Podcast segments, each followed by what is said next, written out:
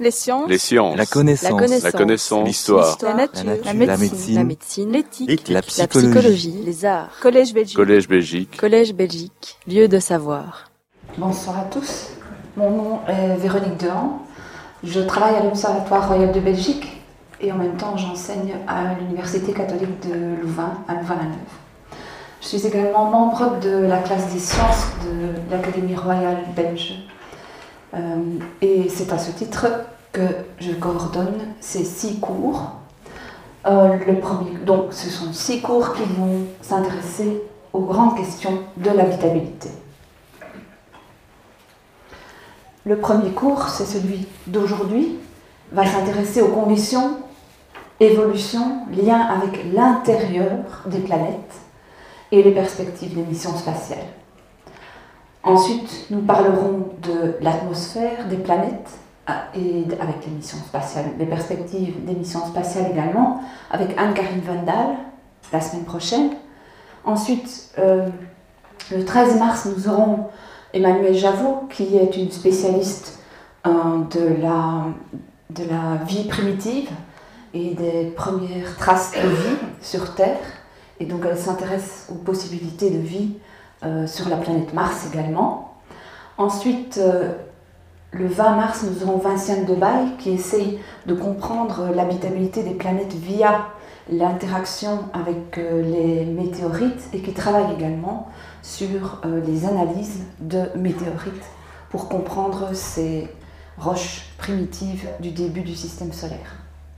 Ensuite, le 27 mars, nous aurons Sarah Batou qui va travailler, euh, qui travaille au VKI et qui s'intéresse à euh, la station spatiale et à la vie dans la station spatiale et les microbes euh, qui, qui peuvent survivre en apesanteur.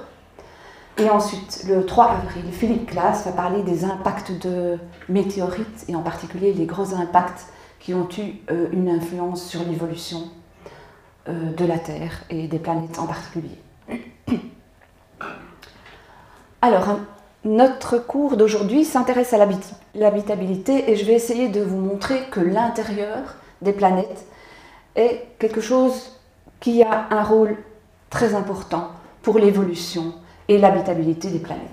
Qu'est-ce que l'habitabilité? Tout d'abord, l'habitabilité, la définition, c'est un ensemble de conditions nécessaires et suffisantes pour que la vie puisse exister, même si elle n'existe pas. Donc ce sont les conditions. Sur Wikipédia, on trouve que c'est la mesure de la capacité d'un corps astronomique, planète ou satellite, de dévelop- développer et d'accueillir la vie.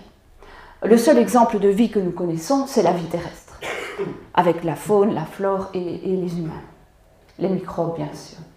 Quelles sont les conditions d'habitabilité? Les conditions d'habitabilité sont essentiellement trois conditions. Il faut de l'énergie, la nécessité, la possibilité d'avoir de l'entropie. Il faut aussi de l'eau liquide, stable, à la surface pendant un certain temps, un milieu aqueux en tout cas. Et puis, il faut des nutriments. Donc, trois choses importantes. Il faut des nutriments, il faut de l'énergie et de l'eau liquide. Sur Terre, on a donc le seul exemple de vie que l'on connaisse à l'heure actuelle. Qu'est-ce qu'on a et qui est propice à la vie ou qui pourrait être propice à la vie? Il y a le champ magnétique, l'existence d'un champ magnétique. Ce champ magnétique nous protège des rayons cosmiques. Il y a de la tectonique des plaques qui brasse la surface de la Terre. Les, les plaques tectoniques plongent dans le manteau et par les ridges, le matériau ressort par les ridges médio-océaniques. Cette tectonique des plaques euh, gère la température interne de notre planète. Ensuite, nous avons du volcanisme, et ça on en a à peu près sur toutes les planètes. Nous avons une atmosphère, nous avons de du l'eau liquide et même un cycle de l'eau. Nous avons une certaine gravité assez sympathique qui nous permet de nous déplacer facilement à la surface de la Terre. Nous avons un cycle du carbone et nous avons une lune, un satellite autour de notre planète qui nous stabilise dans l'espace. De petites variations de l'orientation produisent des variations climatiques qu'on voit sur le long terme et qui sont extrêmement importantes. Et on les voit sur Terre. Donc de grandes variations de l'orientation d'une planète produit euh, des effets assez catastrophiques sur le climat. Ok, on voit qu'on a les conditions au liquide. Il faut l'énergie, les nutriments, ça on a quasi sur toutes les planètes. Mais de l'eau liquide. Quelles sont les planètes dans notre système solaire, les planètes telluriques? On a planètes telluriques, ça veut dire qui sont du style de la Terre, qui ont un manteau, un noyau. Il y a Mercure, proche du Soleil, Vénus, la Terre bien sûr, Mars, c'est tout. Au-delà de la ceinture d'astéroïdes, on a des géantes gazeuses. Mais on a quand même encore d'autres corps telluriques, on va revenir euh, plus tard là-dessus, euh, autour des géantes gazeuses, comme Jupiter et Saturne, on a des lunes, des mondes de glace extraordinaires, qui sont aussi des corps telluriques, donc dont l'intérieur peut ressembler à la Terre. Ça, c'est la seule diapositive qui est un peu euh, compliquée dans cet exposé, mais je pense que vous pourrez la comprendre parce qu'on peut la relier à quelque chose de tous les jours. Cette diapositive montre la pression en fonction de la température. Par exemple, on a, on a pour une atmosphère, la Terre, l'atmosphère de la Terre, on passe de l'état de glace en jaune à l'état de liquide en bleu à 0 degré. Et on passe de l'état liquide à l'état de vapeur à 100 degrés. Ceci, c'est le diagramme de phase de l'eau. Pour la Terre, on voit que on peut avoir de l'eau liquide à la surface de la Terre avec une atmosphère. Voilà les températures qui règnent à la surface de la Terre. Qu'en est-il des autres planètes? La pression atmosphérique à la surface de Mars est environ 170 fois moins que celle de la Terre. Deux ordres de grandeur, très petites, avec des températures qui sont entre moins 150 degrés et plus 20 degrés. Donc on a vraiment des températures extrêmement froides, une moyenne de température de l'ordre de 55 degrés, moins 55 degrés donc très très froid. Vu la pression atmosphérique et les températures qui règnent à la surface de Mars, ce sera très difficile ou très marginalement, ce sera très difficile d'obtenir de l'eau liquide à l'heure actuelle à la surface de Mars. Mais je vais vous montrer des diapositives plus tard dans l'exposé qui indiquent que l'eau liquide a existé à la surface de Mars. Donc ça, ceci est une diapositive qui représente l'état présent.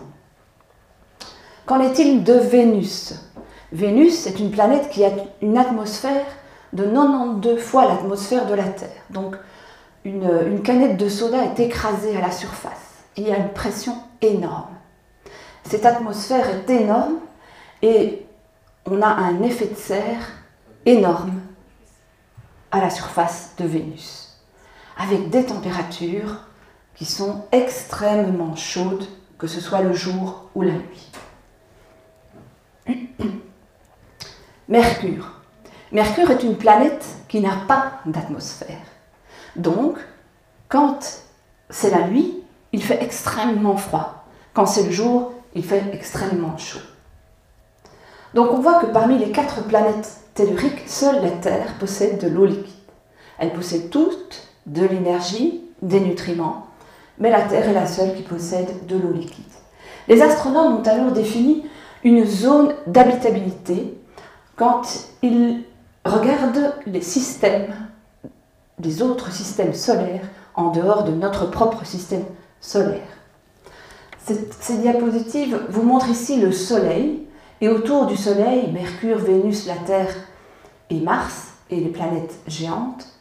On voit que pour une certaine distance, pour une certaine chaleur, une certaine distance de notre étoile, les températures sont telles que on a de l'eau liquide à la surface de la Terre.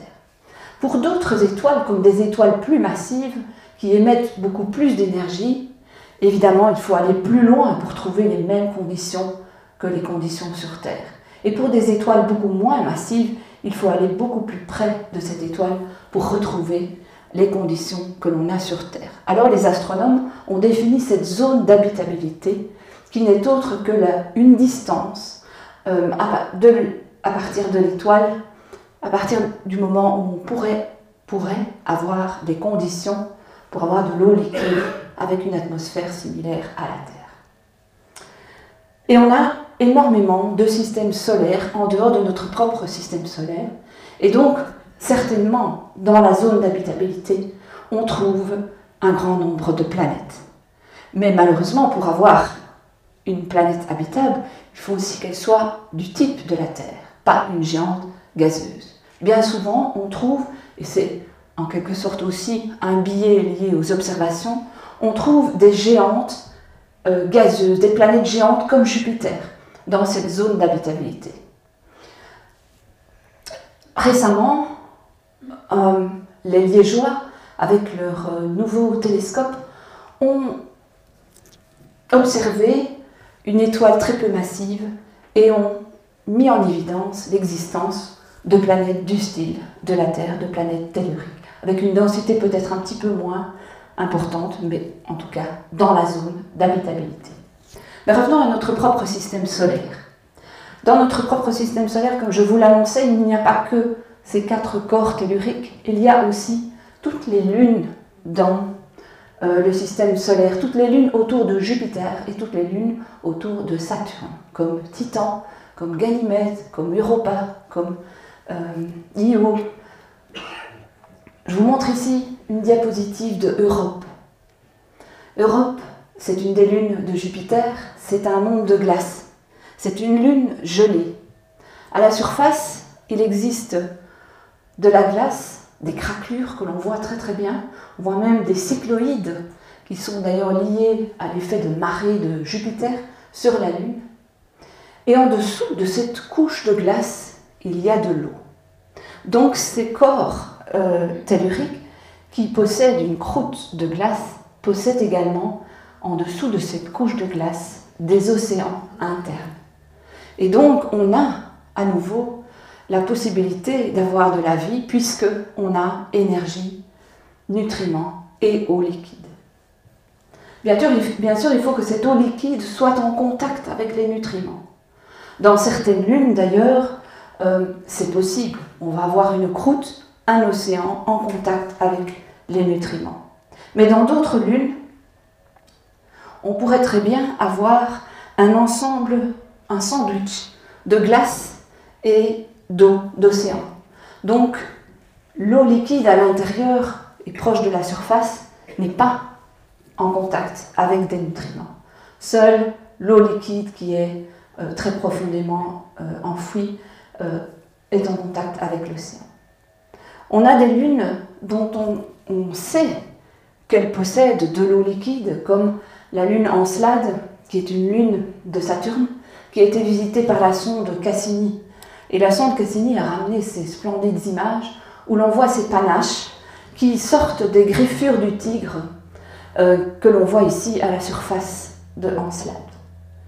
On a pu montrer d'ailleurs que à l'intérieur d'Encelade, on a de l'eau liquide. Et de l'eau liquide, évidemment, plus on pénètre à l'intérieur d'une planète, plus il fait chaud. Donc à un certain moment, on peut avoir des, des assemblages euh, de température tels que celles qu'on trouve dans les black smokers, dans donc les fumées noires dans l'océan Atlantique. C'est une photo de la Terre, qui sont en fait des sources hydrothermales qui sont euh, créées par un déséquilibre chimique avec des températures relativement importantes et une énergie suffisante pour avoir la vie qui se développe. Et il y a énormément de, de, vie autour de ces Black Smokers.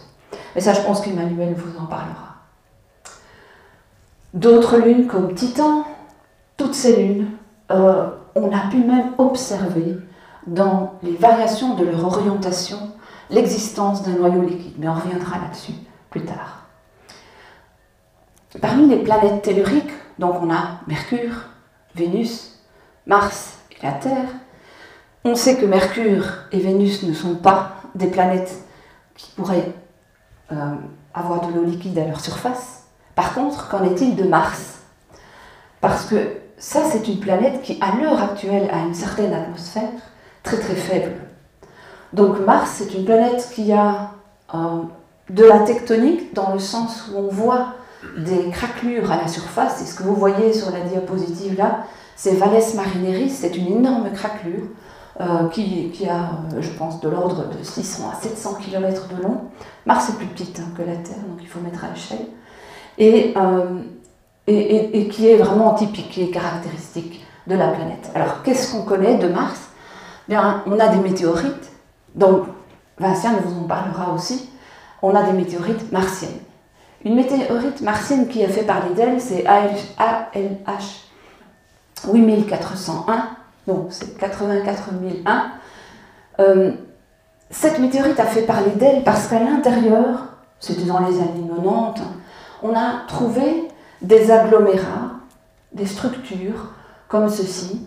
Donc ce sont des structures découvertes à l'intérieur en zoomant. Ici c'est 0,1 micromètre, un micron. Donc ce sont des structures extrêmement petites que l'on a trouvées dans la météorite. Et donc on a mis, on s'est dit évidemment, en, comparant avec des bactéries, ici on a une photo d'une bactérie vivante, on s'est dit qu'on avait ici une bactérie fossile. Alors, du coup, ça a ranimé un peu toutes les questions concernant Mars et concernant l'habitabilité de Mars. Ce genre de bactéries, de nanobactéries extrêmement petites, euh, pourrait exister à la surface de Mars? Pour l'interrogation En fait, euh, cette, question a permis d'envoyer un grand nombre de missions spatiales, mais la réponse à l'heure actuelle est extrêmement controversée. En effet, quand on regarde des structures cristallines euh, situées à la surface de carbonates et de minéraux, eh bien, on peut voir qu'on peut avoir des choses assez semblables à ce qu'on voit dans la météorite. Donc, l'observation dans cette météorite de ces structures n'est peut-être pas, ce ne serait peut-être pas euh, un fossile de bactéries. Toujours est-il que la question a généré un grand nombre d'intérêts. Et on a lancé depuis cette époque-là, à partir de 1997, on a lancé, dès qu'on pouvait, à toutes les fenêtres euh, de lancement, on a lancé des sondes spatiales vers la planète Mars. Alors il faut savoir que la Terre tourne en un an autour du Soleil et Mars tourne en deux ans autour du Soleil. Donc pour faire le plus petit parcours entre la Terre et Mars, on a une géométrie, une situation qui ne se reproduit que tous les deux ans. Donc on, a ce qu'on appelle des fenêtres de lancement tous les deux ans. Alors la première, fenêtre de lancement est, 2000, est 1997. On a envoyé Mars Global Surveyor. Ensuite, 2001. 99, il y a eu une sonde, mais elle s'est crachée à la surface de Mars. 2001, Mars Odyssey. 2003, les, Européens lancent leur première sonde Mars Express et les Américains lancent de petits rovers, Spirit et Opportunity, d'environ 150 kg, dont le dernier est mort très récemment. Spirit est mort il y a quelques années, deux ou trois, mais en tout cas ils sont restés très longtemps à la surface. Et ils avaient l'objectif d'essayer de trouver l'eau à la surface de Mars et les conditions, de comprendre les conditions de vie passées. 2005, Mars Reconnaissance Orbiter, Ensuite, 2007, on a envoyé une sonde euh, proche de, la calotte polaire, euh, Phoenix, en 2007, donc, qui a atterri en mars 2008, qui a gratté le sol et montré l'existence de glace d'eau dans le sol. 2011, on a passé 2009 parce que ce 2011, euh, le Mars Science Laboratory MSL a pris énormément d'énergie et de temps et donc, euh, on a dû euh, postposer le lancement et on l'a lancé en 2011. C'est un, un, rover qui est de la grandeur d'une petite voiture. C'est vraiment quelque chose d'énorme, tellement lourd qu'on a dû. Enfin, les Américains ont inventé un système d'atterrissage qu'ils ont appelé le Sky Crane, la grue du ciel, où ils ont déposé vraiment l'atterrisseur, euh, le, petit rover, le grand rover, à la surface euh, de Mars. Alors voilà MSL, et voilà une photo de famille où on a le petit Pathfinder qui est, vraiment euh, quelque chose qui a été lancé comme pour, voir si la technologie tenait, tenait, le coup. Et puis on a lancé les mers hein, en 2003, et là on, vient, on a lancé MSL qui est dans le cratère de Gale actuellement et qui ramène énormément de photos et d'analyses du sol. Alors, le futur, ce sera l'analyse des échantillons. Euh, des échantillons, soit on peut les prendre sur place, on peut les analyser sur place, ou plus tard, on prendra les échantillons, on les ramènera sur Terre et on les analysera avec euh, un ensemble de, de, de, méthodes beaucoup plus euh, adaptées à l'analyse. Alors, 2013, les Américains ont envoyé MAVEN, Mars Atmosphere and Volatile Evolution, qui s'est intéressé à l'atmosphère. En 2016, les Européens ont lancé Trace Gas Orbiter, dont un instrument nomade à, bord de, TGO. Nomade est un instrument belge dont le PI est Anne-Karine Vandal, qui sera là la semaine prochaine et qui vous racontera l'histoire des volatiles et ce qu'il trouve, parce qu'il commence à analyser les données. Donc vous aurez des nouvelles très fraîches. Et en 2020, on lancera euh, l'autre partie de ExoMars, on viendra sur ce, sur ce point.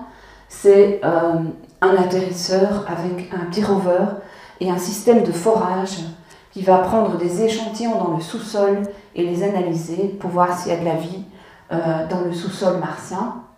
2016, donc 13 gas orbiteurs. 2018, on a envoyé InSight. InSight, comme son nom l'indique, va regarder à l'intérieur de Mars. On reviendra sur cette euh, sonde spatiale. Donc, son objectif est vraiment de comprendre ce qui se passe à l'intérieur. Euh, on a un sismomètre, on a des mesures du flux de chaleur. Et on reviendra là-dessus. Mais quelques dernières. Donc, elle a atterri en 2018, en novembre le 26 novembre 2018. Euh, et ils ont commencé à déployer le, sismomètre euh, début janvier.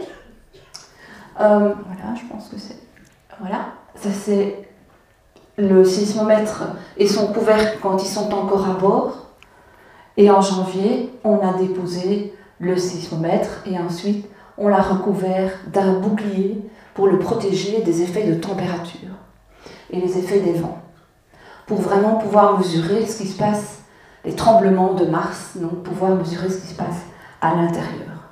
On commence à déployer maintenant HP Cube, c'est l'instrument ici à droite, qui euh, est un, un, système qui va faire un forage de quelques mètres en profondeur et déposer des sondes de température et il va mesurer le gradient de température il va mesurer également les compositions des roches. Et avec ça, il va déterminer le flux de chaleur qui sort de la surface de Mars. Le flux de chaleur et ses variations temporelles, bien sûr. Alors, une troisième expérience, c'est euh, montrée ici, c'est l'expérience RISE, qui possède euh, un instrument à l'intérieur ici, un transpondeur à l'intérieur et deux antennes qui communiquent avec la Terre. Et on va revenir sur cette, euh, sur cette expérience plus tard, parce qu'elle nous permet d'obtenir des informations sur l'intérieur et l'intérieur profond, même le noyau de Mars. Mais toujours est-il que ce lien radio, ce lien de communication entre la sonde spatiale et la Terre, a permis également de déterminer la position du lander, parce que cet atterrisseur euh, est rentré dans l'atmosphère de Mars par euh, une trajectoire euh, balistique. Hein, et donc, on ne sait pas exactement où il va atterrir, parce que ça dépend des conditions dans l'atmosphère, du vent, etc., puisqu'il y a un parachute en plus qui s'ouvre.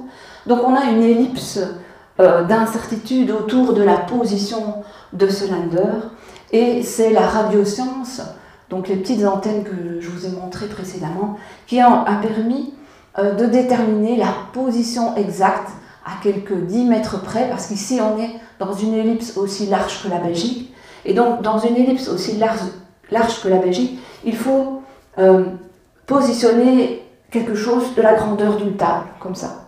Donc la première chose qu'on a fait avec cette émission, c'est évidemment euh, déterminer la position à quelques kilomètres près.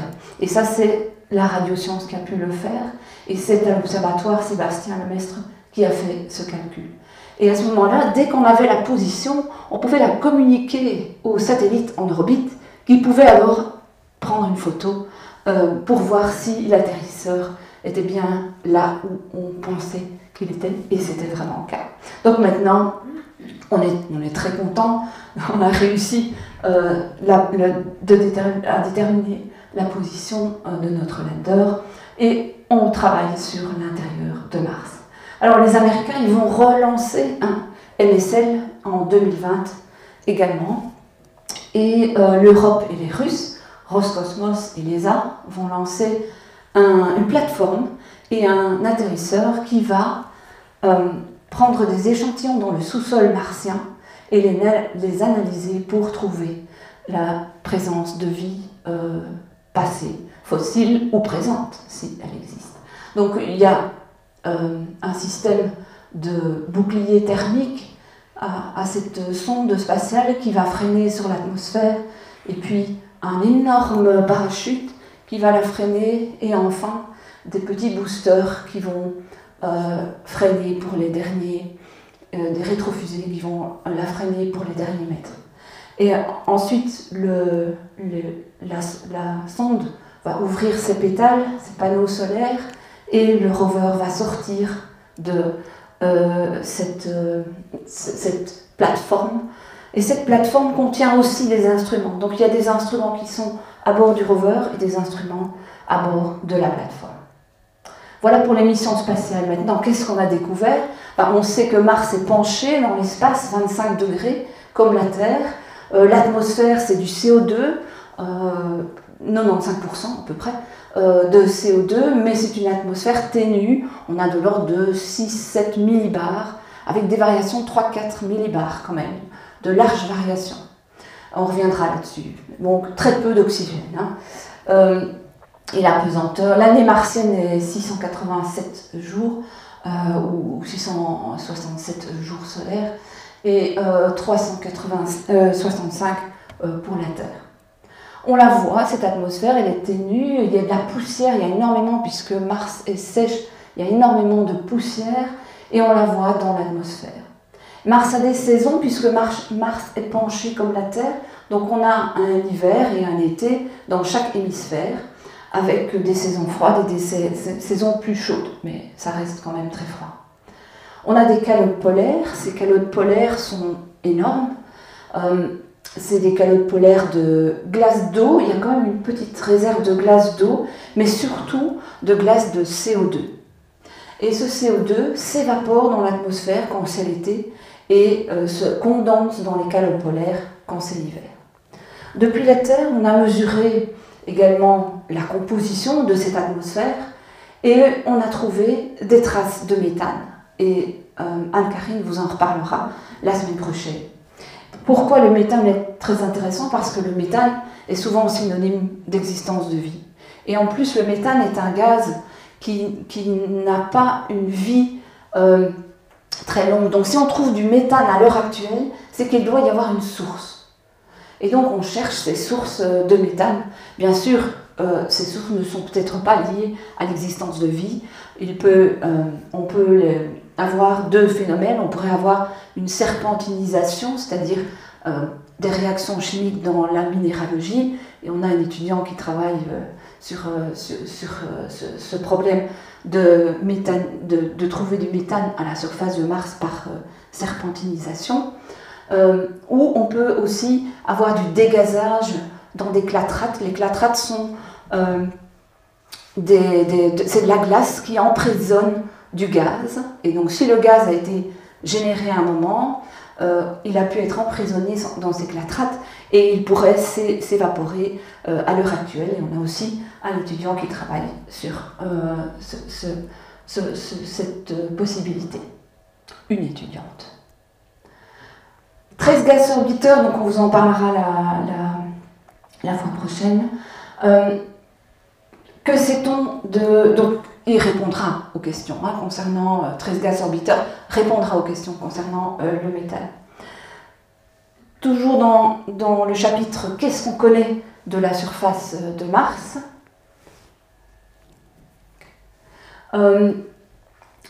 On, connaît, on connaît la topographie c'est-à-dire les bosses et les fosses. Comment est-ce qu'on a mesuré cela? Bien, on a utilisé un, laser sur une sonde en orbite autour de Mars, et avec ce laser, on a mesuré les distances par rapport à la sonde. Et connaissant la position de la sonde, on a pu déterminer les bosses et les fosses à la surface de Mars. Et on a des bosses et des fosses énormes. On a une topographie qui va de moins 8 km à plus 21, 27 même kilomètres. Donc euh, des bosses et des fosses énormes et euh, on a mis en rouge et en blanc les reliefs les plus hauts et en bleu les reliefs les plus bas. Si, euh, donc on a, on a vraiment l'impression que, c'est pour ça qu'on l'a mis en bleu, on aurait pu avoir sur les, dans l'hémisphère nord, très peu cratérisé, on aurait pu avoir un océan liquide à la surface de Mars mais on ne trouve pas de carbonate. Donc, euh, vraisemblablement, euh, ce n'est pas la trace d'un ancien océan, c'est plutôt la trace d'un effet de, volcanisme, de lave, de coulée de lave. L'hémisphère euh, sud, comme vous le voyez, est très très très cratérisé. Ça veut dire qu'il est très vieux. Plus on a des traces d'impact de météorites, plus le sol est vieux.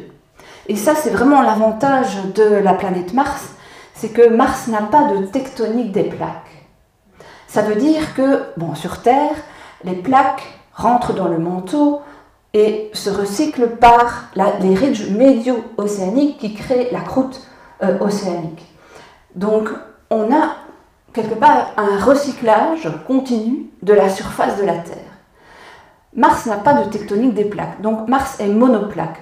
Ça veut dire que toute son histoire est inscrite à sa surface. On n'a pas de resurfaçage, on a vraiment toute son histoire depuis le début du système solaire.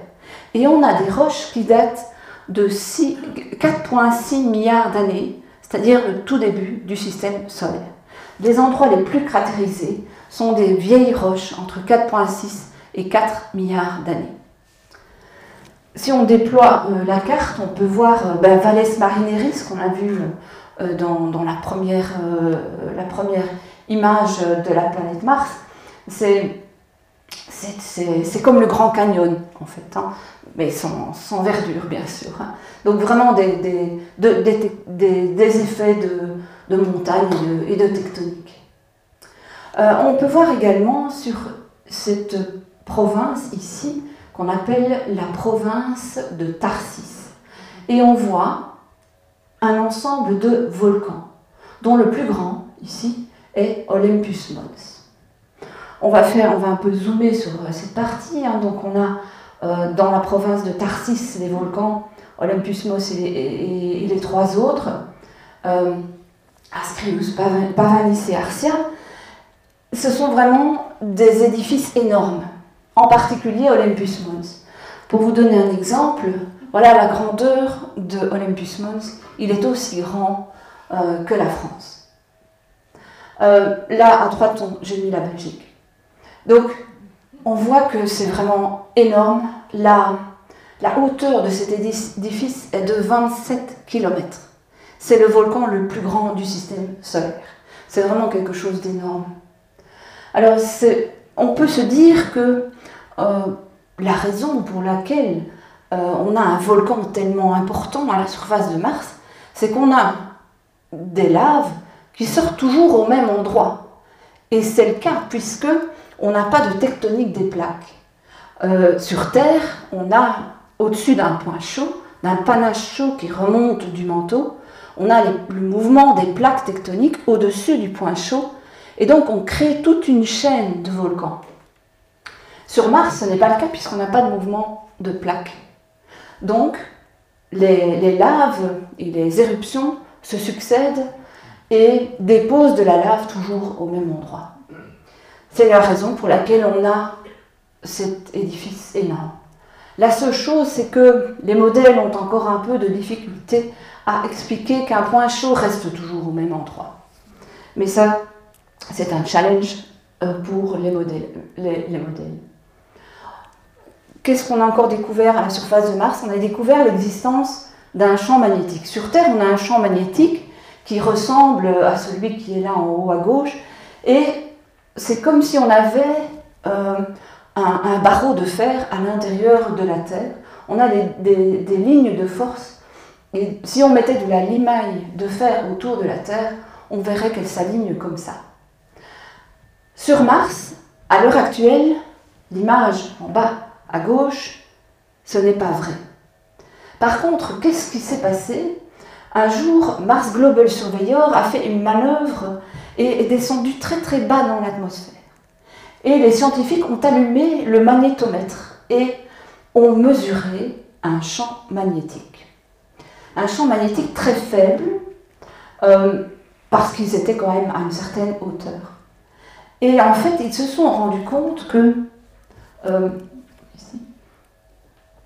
ils se sont rendus compte, en passant proche d'une ancienne roche, qu'ils enregistraient des variations de ce champ magnétique. En fait, ils ont enregistré les effets d'un champ magnétique qui s'est fossilisé à la surface de Mars. On avait un champ magnétique comme celui de gauche dans le passé. Et on voit dans les vieilles roches dans les toutes vieilles roches, entre 4,6 milliards d'années et 4 milliards d'années, on voit un champ magnétique avec parfois positif, parfois négatif. Hein. Sur Terre, on a des inversions. Sur Mars, on a aussi un champ parfois positif, parfois négatif. Et on voit à la surface de Mars euh, l'existence d'un champ magnétique fossile. Au moment où les roches se sont euh, solidifiées, elles ont pris l'empreinte du champ magnétique et c'est ça qu'on a vu dans les enregistrements de Mars Global Surveyor.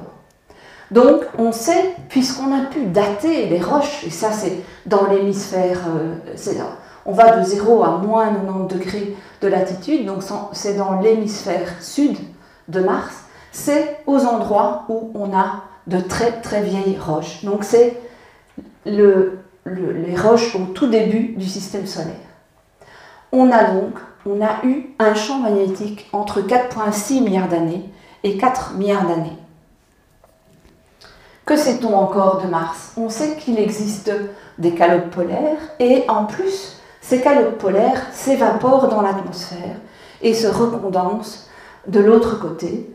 Quand c'est l'hiver d'un côté, elles, se condensent, quand c'est l'été, elles s'évaporent. Et donc on a un grand mouvement de masse à l'intérieur euh, de l'atmosphère. Ce processus de sublimation et de condensation, d'ailleurs, change la rotation euh, de cette planète. Que sait-on encore de la surface martienne? On voit des traces d'eau. Et là, je vais vous montrer un ensemble de photographies prises par, par euh, Mars Global Surveyor et par Mars Express et, et, et, MRO, Mars Reconnaissance Orbiter, et on voit vraiment des traces de grands, d'énormes flux à la surface de Mars. On a vraiment une expression de la présence d'eau liquide dans le passé de Mars. Actuellement, je vous rappelle, Mars est sèche, on n'a pas d'eau liquide à la surface de Mars. Mais on voit euh, des effets d'inondation qui ont sculpté des reliefs, on voit des méandres, on voit des deltas de rivières, voilà, ici des méandres. On voit des deltas de rivières, on voit des lits de rivières. Donc on a énormément de traces d'eau dans le passé de Mars. Donc on sait que dans le passé de Mars, il y avait de l'eau liquide. On peut même reconstruire des flux, d'énormes flux, en, caractérisant le sol martien. Attention de ne pas tout interpréter en termes de flux et en termes d'eau. Par exemple, si on se euh, concentre sur le bord d'un cratère et qu'on regarde en zoomant le bord de ce cratère, on pourrait se dire que on a un effet d'eau souterraine et de ruissellement au bord du cratère. Mais il n'en est rien. En fait, ce qui se passe, c'est que éventuellement la glace peut euh, s'évaporer et des débris peuvent créer tous ces ravinages que l'on voit à la surface. On a ce genre de choses aussi créées par les paquets de neige. Ceci est une euh, photo de la Terre. Et on a à, droite, euh, en haut à gauche, c'est la Terre. en bas à droite, c'est Mars. Donc on voit que on peut avoir des ravinages créés par des paquets de neige également. Donc ne pas tout interpréter en termes d'eau, mais beaucoup de choses peuvent être interprétées en termes d'eau. Alors, on a aussi observé en fonction du temps des variations de la surface et on s'est dit que éventuellement là, on aurait pu avoir de l'eau. On a en effet des traces en hiver, une absence de traces, et puis en été, au fur et à mesure des traces un peu plus foncées. En fait, quand on a analysé la, roche qui, était là euh, dans, cette zone-là, on a vu que cette roche pouvait euh, contenir du sel. Et donc vous savez que quand on met du sel, la neige fond. Donc même s'il fait froid, on peut créer de l'eau en rajoutant du sel à de la glace. Donc on se dit que peut-être, c'est en tout cas une explication, mais ce n'est pas euh, la plus euh, la plus acceptée à l'heure actuelle, mais il se pourrait qu'on ait du sel et que ce sel change le diagramme de phase de l'eau. Donc vous vous souvenez, ça c'est la diapositive du tout début. Si je rajoute voilà la pression qui règne à l'heure actuelle à la surface de Mars, si je rajoute du sel, je bouge. En fait, la courbe entre euh, l'état solide, la glace et, et l'eau. Donc voilà, hop, je bouge. Et donc du coup, je pourrais éventuellement avoir de l'eau liquide à la surface de Mars. Mais c'est très marginal, il faut avoir du sel. On voit surtout euh, des effets de la glace, comme on le voit euh, sur Terre, donc des, des, des, craquelures liées à la glace. Et Phoenix, qui s'est déposé en 2008, a été lancé en 2007.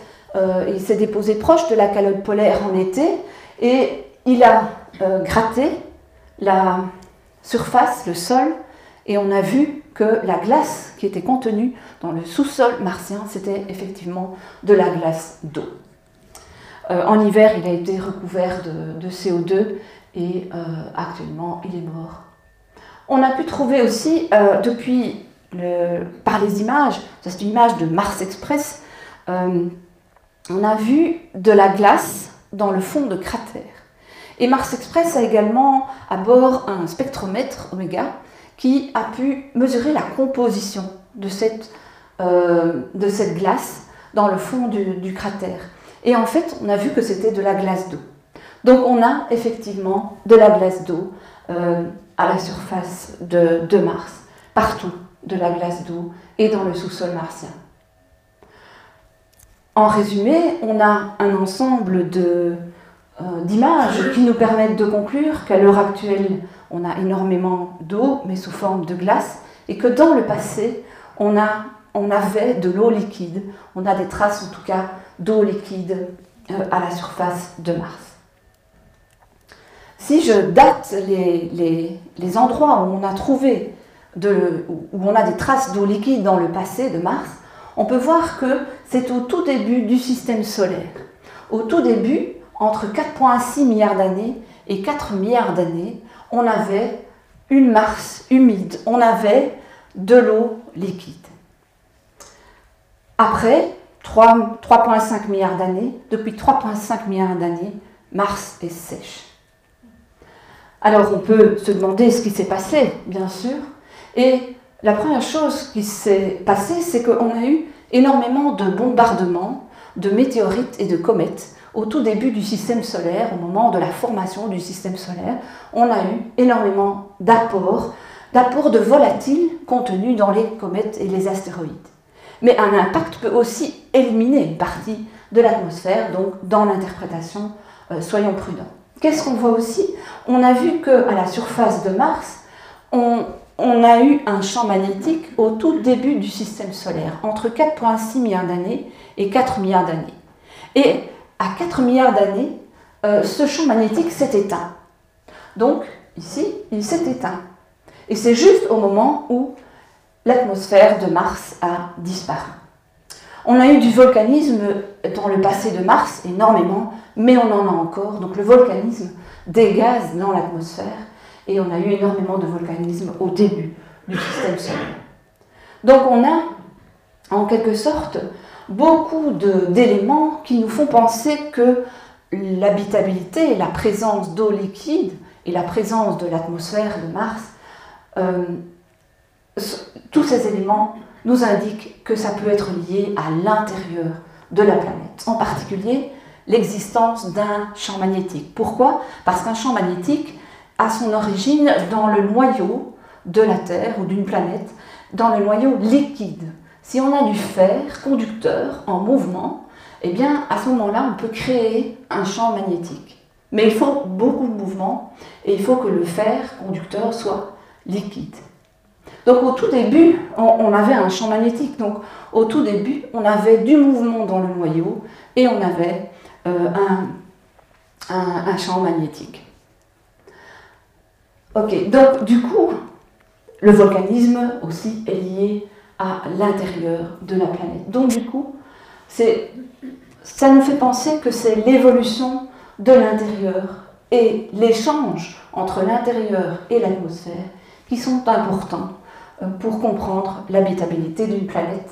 Et les échanges entre ces différents euh, réservoirs sont quelque chose de primordial pour expliquer l'existence d'eau, en tout cas, à la surface d'une planète. Revenons à notre diagramme de phase. Ce que je suis en train de vous expliquer, c'est que puisqu'on a vu de, des traces d'eau dans le passé de Mars, c'est que l'atmosphère devait être beaucoup plus importante. L'atmosphère devait être au-delà de la trace mauve que l'on qu'on a à l'heure actuelle. Donc on a une atmosphère plus importante. À quel niveau On ne le sait pas. Mais on a eu de toute façon au moins des épisodes dans le passé de Mars où on avait une atmosphère suffisante pour avoir de l'eau liquide et même des grands flots, des grands flux euh, à la surface euh, de, Mars. Alors une planète qui a, comme la Terre, de la tectonique des plaques est constituée d'un noyau, d'un manteau. On a une croûte, on a une cryosphère, on a une atmosphère, et tous ces éléments sont liés. Le manteau et le noyau sont liés par le fait que les températures changent en fonction du temps. Le noyau crée la dynamo. La dynamo crée une magnétosphère qui protège l'atmosphère de la Terre des rayons euh, du soleil, du vent solaire. Et de ce fait, euh, l'existence d'une dynamo et d'une magnétosphère est quelque chose d'important pour garder notre, notre atmosphère.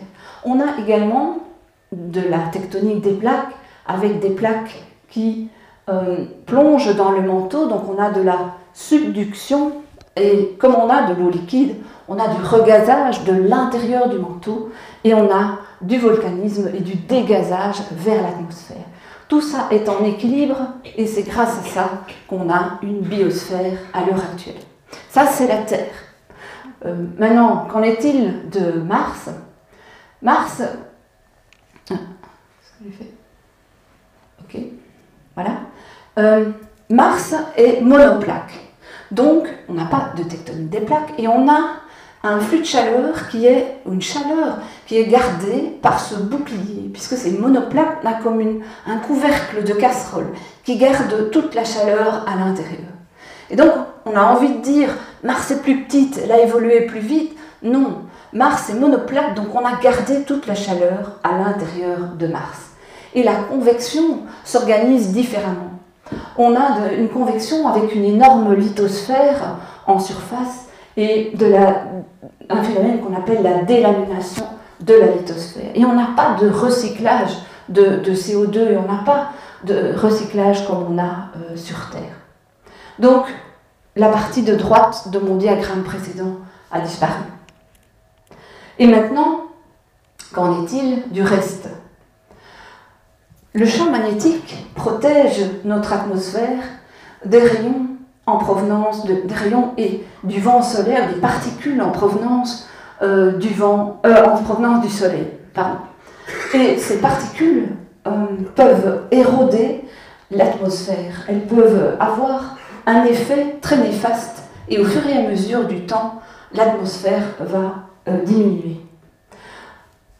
Pour la Terre, puisqu'on a un champ magnétique qui nous protège, les particules en provenance du vent solaire ne, rentrent proche de la Terre que au pôle ou, proche des pôles. Et ça, c'est un phénomène qu'on connaît bien, puisque ça, ce sont les aurores que l'on peut voir dans le nord euh, euh, de notre planète ou l'extrême sud de notre planète.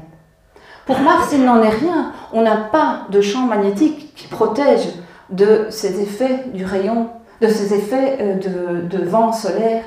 Et donc, l'atmosphère de Mars est érodée en fonction du temps. Euh, que se passe-t-il En plus, en fonction du temps, la planète se refroidit malgré tout. Et puisqu'elle se refroidit, on n'a pas de mouvement suffisamment efficace pour créer un champ magnétique. Et c'est ce qui s'est passé sur Mars, puisque on a vu que le champ magnétique s'est éteint il y a 4 milliards d'années. Il y a 4 milliards d'années, ce champ magnétique s'est éteint. La dynamo s'est éteinte. Donc, on n'a plus de protection, on n'a plus de magnétosphère, et on n'a plus de protection, et on a une érosion euh, du vent euh, solaire. Un petit bémol, donc voilà l'existence du champ magnétique, un petit bémol, c'est que, euh, attention, que le Soleil n'était pas le Soleil actuel. Il, était plus faible dans certaines longueurs d'onde et plus fort dans d'autres longueurs d'onde. Donc ça, c'est encore une des grandes questions euh, que les, scientifiques abordent à l'heure actuelle. C'est ce phénomène d'érosion euh, de l'atmosphère martienne au début de l'existence de Mars et l'état du Soleil à cette époque. Donc, on a, je reviens à ma diapositive, on a un manteau, on a un noyau, et ce qu'on peut avoir en plus dans ce cadre-là, on a évidemment plus de magnétosphère, plus de, dynamo qui protègent notre atmosphère, mais ce qu'on peut en voir en plus, c'est l'existence d'impacts de météorites. Ces impacts de météorites euh, ou de comètes hein, peuvent apporter des volatiles, mais peuvent également faire évacuer une bonne partie de l'atmosphère. Et on voit, on voit donc que c'est une approche synergétique la compréhension de l'habitabilité est une approche synergétique. Il faut comprendre l'atmosphère, il faut comprendre l'intérieur, il faut comprendre les impacts de météorites, il faut avoir de l'information via les météorites, et c'est tout ce que le cours euh, va aborder dans les questions futures. Euh, où est-ce qu'on en est? Revenons à l'intérieur, puisque c'est quand même ce cours-ci. Revenons à l'intérieur. Où en est-on dans l'évolution de la planète Mars? On sait que le champ magnétique s'est éteint, on sait qu'elle est monoplaque et que la chaleur est quand même assez importante à l'intérieur de cette planète. Euh, mais où en est-on? Est-ce que le noyau est quand même bien refroidi et il est solide ou est-ce qu'il est liquide? La question peut être répondue euh, en regardant la rotation de la planète.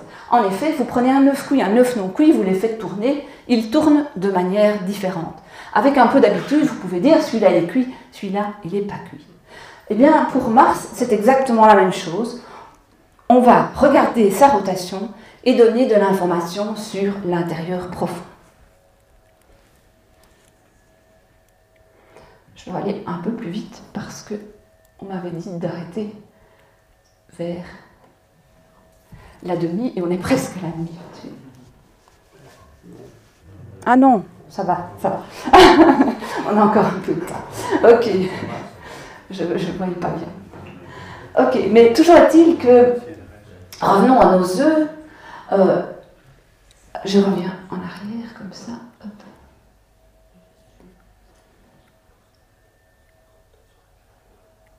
Voilà. Revenons à nos œufs. L'œuf cuit, l'œuf non cuit. Je vous présente une Mars cuite et une Mars non cuite. À gauche, une planète avec un noyau solide et à droite, une planète avec un noyau liquide. Euh, quand on regarde l'axe de rotation et ses variations d'orientation dans l'espace, on voit qu'à gauche, pour le noyau solide, l'effet est assez petit. Et à droite, pour le noyau liquide, l'effet est important. Ce phénomène, on l'appelle le phénomène de nutation. On a des variations de l'orientation de Mars dans l'espace. Et on peut voir ce phénomène en utilisant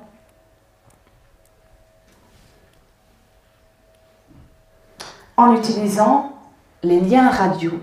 On va utiliser les liens radio entre un atterrisseur à la surface de Mars et un orbiteur en orbite, ou des liens directs entre l'atterrisseur à la surface de Mars et la Terre.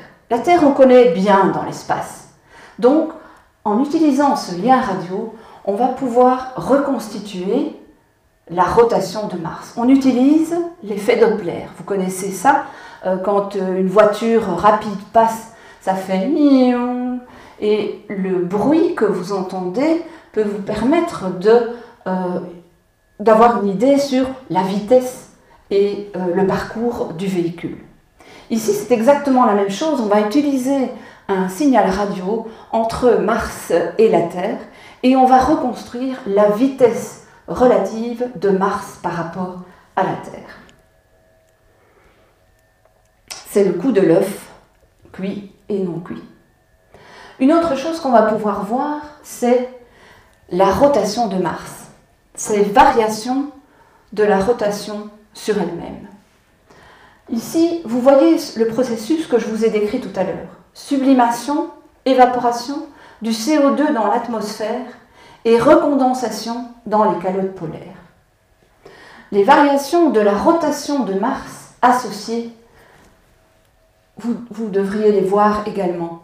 Donc quand on concentre la, glace de CO2 dans les calottes polaires, Mars tourne plus rapidement, on va le rejouer. Et quand la masse est proche de l'équateur, Mars tourne plus lentement. C'est le coup du patineur qui, quand il ramène ses bras près de lui, tourne plus vite. Le processus de sublimation et de condensation des calottes polaires induit des variations de la rotation de Mars énormes. On a, si je regarde un point à la surface et que je, continue à le regarder pendant un an martien, je vais voir ce point changer d'environ 15 mètres. Donc c'est quelque chose de très important. Et ça, on va l'observer et on commence déjà à l'observer avec InSight. InSight a été, euh, s'est déposé à la surface de Mars en novembre 2018. Et je vous ai dit au tout début qu'on avait un séismomètre à bord de cette sonde spatiale qui, vient d'être, qui a été déployée en janvier, une sonde qui mesure euh, le flux de chaleur de la planète. Et donc, ça va contraindre évidemment l'état euh, de, la, l'état de chaleur de, de la planète à l'heure actuelle. Donc, ça va nous permettre de bien comprendre ce qui se passe à l'intérieur de Mars. Et une troisième chose, c'est euh, les antennes à la surface de, euh, de Mars, donc euh, sur InSight. Ces antennes, cette expérience s'appelle RISE, et ces, antennes vont nous permettre, et nous permettent déjà à l'heure actuelle, d'obtenir la rotation de Mars. Et de là, d'avoir des informations sur l'intérieur profond.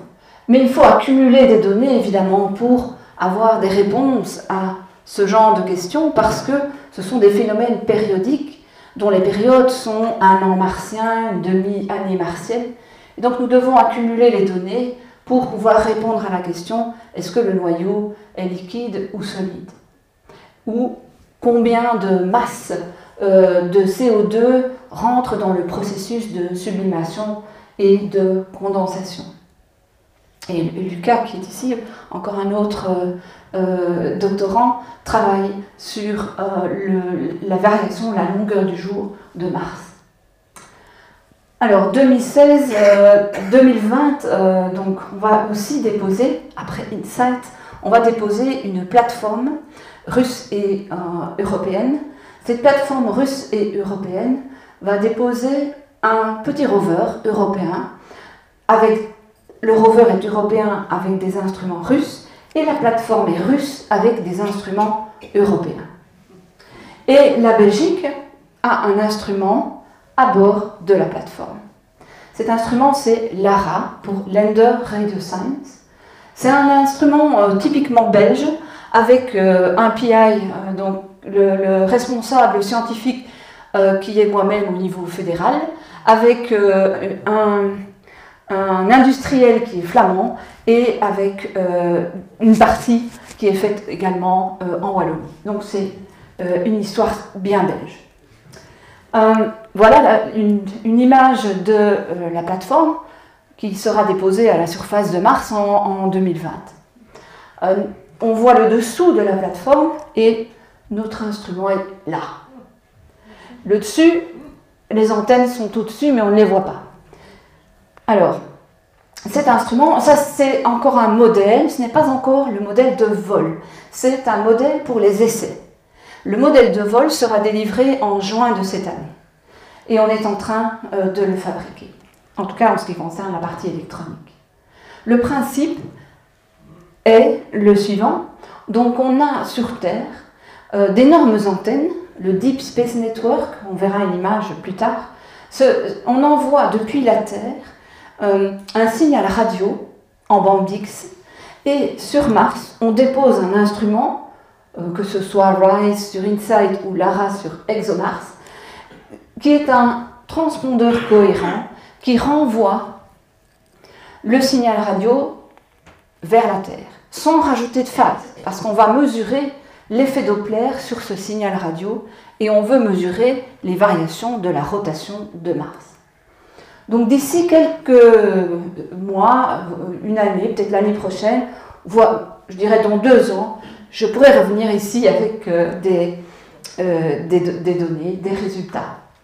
L'instrument est, très petit, les antennes sont minuscules, 4 cm, quelque chose comme ça. Euh, et donc elles sont faites à l'Université catholique de Louvain.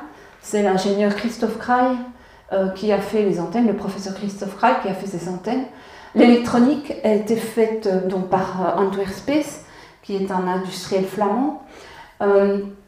et l'ensemble doit être intégré dans la plateforme. On a également besoin d'un segment sol, ce sont ces fameuses antennes qui nous permettent d'une part d'envoyer le signal et d'autre part de recevoir sur Terre un signal qui a une amplitude de l'ordre de 5 watts. C'est un peu plus qu'un GSM. Donc il faut d'énormes antennes et les Américains ont des antennes euh, de 70 mètres de diamètre et ce sont ces antennes que nous allons euh, utiliser pour, que nous utilisons actuellement pour Insight et que nous allons utiliser euh, pour euh, l'art. J'ai été visiter ces antennes et franchement, c'est impressionnant. Moi, je suis là. Alors, voilà les modèles de l'ARA. D'abord, on a fait un modèle pour tester la fonctionnalité. Le modèle de vol des antennes est fini. Euh, l'intérieur de, la plateforme, vous le, voyez maintenant, mais vous le verrez très rapidement, parce que je n'ai pas le droit de montrer ce genre de dia. Donc, euh, parce que c'est secret professionnel, on est en train de, le tester et de l'assembler à l'heure actuelle. Avec évidemment l'objectif d'avoir de l'information sur l'intérieur profond de la planète Mars. Revenons maintenant à l'habitabilité. Je pense que je vous ai montré que la planète Mars est une planète qui n'est pas vraiment habitable à l'heure actuelle, mais qu'il a été vraisemblablement dans le passé. Et les missions euh, martiennes futures nous indiqueront si euh, il existe de la vie fossile à la surface de Mars ou pas. En tout cas, pour mieux comprendre l'habitabilité de la planète Mars, on, doit aussi s'intéresser à l'évolution de son atmosphère et à l'évolution de son intérieur. Et donc, euh, nous, à l'Observatoire, on travaille, on travaille beaucoup sur l'intérieur de Mars. À l'IASB, on travaille sur l'atmosphère. Et vous entendrez Anne-Karine Vandal pour le cours prochain euh, sur l'atmosphère de Mars. Donc là, j'ai parlé de l'habitabilité de Mars et des planètes telluriques, mais revenons quand même aux lunes du système solaire. Les lunes du système solaire sont euh, des mondes de glace extraordinaires, vraiment magnifiques.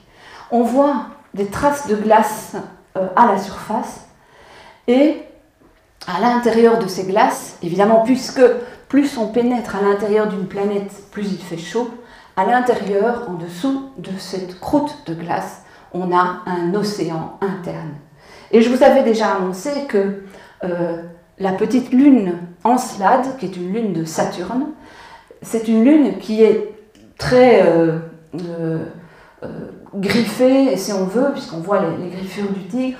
Et en tout cas, on voit l'expression de craquelures dans la glace. Et ces craquelures même Ceci n'est pas une image réelle, c'est une image qui a été, euh, qui a été, euh, image qui, a, été faite de toutes pièces pour montrer ce que l'on soupçonne euh, en provenance de cette lune Encelade à travers les griffures du tigre. Mais dans la réalité, on l'a vraiment vu. Ça, c'est une image réelle de ce qui se passe. On a, à travers les craquelures de la surface, des panaches de vapeur qui euh, s'éloignent de la surface à une, certaine hauteur, et on peut même, et la sonde de Cassini est passée à travers ces panaches, à mesurer euh, euh, la matière, à mesurer en quoi ces panaches étaient faits, et la sonde Cassini a montré que c'était de la glace d'eau. Donc c'est vraiment de l'eau qui sort de.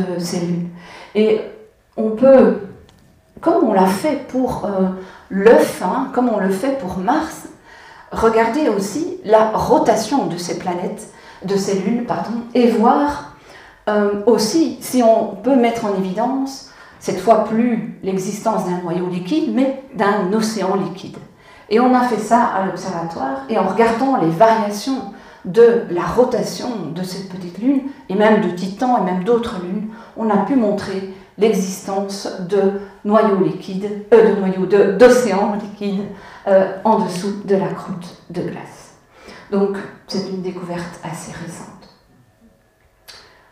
Alors pour parler du futur, puisqu'on est, est avec la sonde Cassini, on était dans le système de Saturne, on a vu Titan, on a vu énormément de lunes autour de Saturne.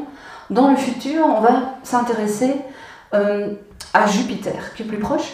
Bon, il y a déjà Voyager, il y a déjà des sondes qui sont passées dans le système de Jupiter et qui nous ont donné des images plus splendides les unes que les autres. Mais on veut y retourner. Et on veut y retourner pour la bonne et simple raison qu'on veut savoir s'il existe des océans en dessous des croûtes euh, de, glace des lunes autour de Jupiter et euh, si ces océans sont en contact avec des nutriments on, sait que euh, à l'intérieur de Ganymède, il existe euh, un océan. Ceci est Ganymède autour de Jupiter. Et on sait qu'il existe un océan interne à cause de la présence d'aurores boréales, euh, d'aurores au niveau de, certaines latitudes de cette lune. Et ces, ces aurores n'ont pu être induites que par l'existence d'un champ magnétique induit à l'intérieur de la planète, de la Lune, euh, dans l'océan. Et donc on a une preuve indirecte, en quelque sorte, que euh, Ganymède possède également un océan. Pour Europe, je vous ai déjà montré quelques images. Europe est donc une autre lune de, Jupiter. On a de belles images qui, nous montrent qu'il euh, y a vraiment de la glace et de l'eau en dessous de la glace.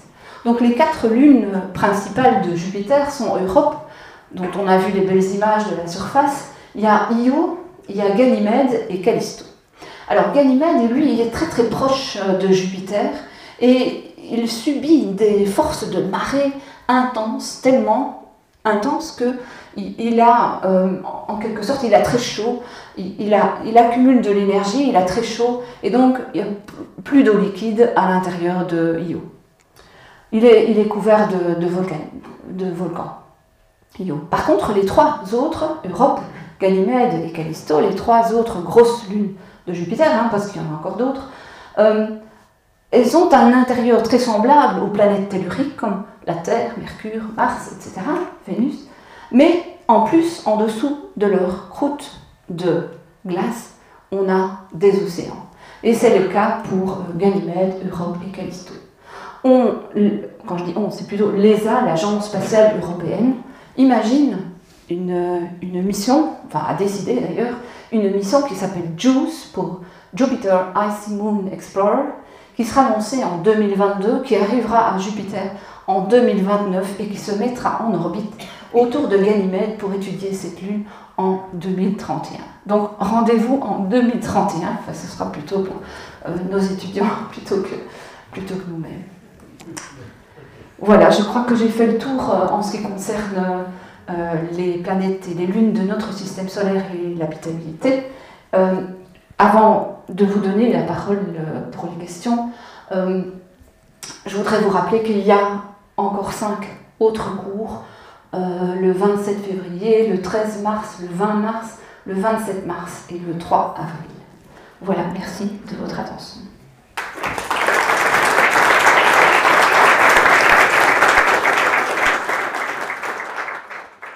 Les sciences. Les sciences. La connaissance. La connaissance. L'histoire. La, nature. La, médecine. La médecine. L'éthique. La, psychologie. Les arts. Collège Belgique. Collège Belgique. Collège Belgique. Lieu de savoir.